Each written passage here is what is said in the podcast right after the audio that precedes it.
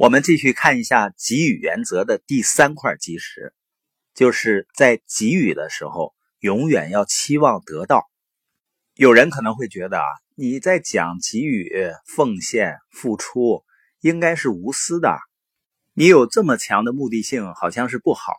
实际上，单纯为了得到而给予，跟期望得到之后再更多的给予是有区别的。我说的是后者。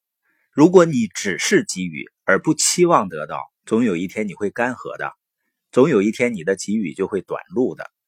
如果你给予得到，给予得到，给予再得到，你就能够更多的给予。给予原则的第四块基石是：无论我们播种什么，在收获的时候都会成倍的收回。如果你种下一粒玉米种子，种三年。每年都会长出含有六百颗玉米粒的玉米。你种下一粒种子，三年之后你得到一千八百粒。收获的时候，你会成倍的收回你所播种的东西，会成倍的回来。因而呢，你能够给予更多。如果你明白生活的这个原则，那你就为了永远给予更多而期望得到。我们真正理解给予原则。按照这个原则去生活，生命就是丰盛的，永远不会干涸。你绝不可能因为给予太多的鼓励和赞扬，而使你生命资源和你的生命枯竭。当然呢，如果你不是诚心诚意的话，倒有可能枯竭。如果你只是戴上一个假装赞扬他人的面具，就有可能枯竭的。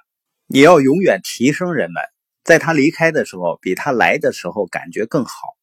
这是生命里。一个很有威力的过程。我们给予别人赞美和鼓励，不是单纯为了得到而给予。但是当他回到你身边的时候，我们要学习怎样接受。以前呢，我不懂得如何接受赞美。当别人赞美的时候呢，我还是表示谦虚，说谢谢你。我实际上还没有那么好，我还需要继续努力。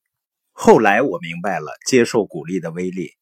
如果我愿意给予的话，那么我也要愿意接受。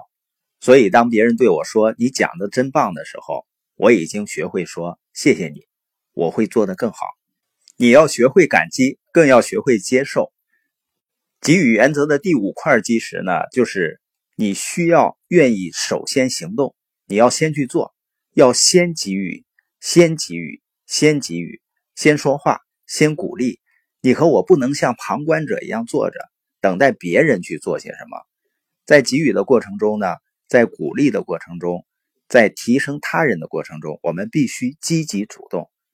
有些人自然而然就能把这个过程做得很好，而更多的人呢，必须训练自己去做。我们要永远专注于这个过程。我呢，在性格中属于比较被动的一个人，所以呢，我要不断的在这方面努力，每天都在这方面努力。因为我知道它的威力有多大。我们再回顾一下给予原则和它的五块基石。给予原则就是你付出什么就一定能得到什么。给予原则的第一个基石就是天下没有免费的午餐，你必须要付出。第二块基石是你和我永远都有东西可以给予。给予原则的第三块基石是在给予的时候永远要期望得到。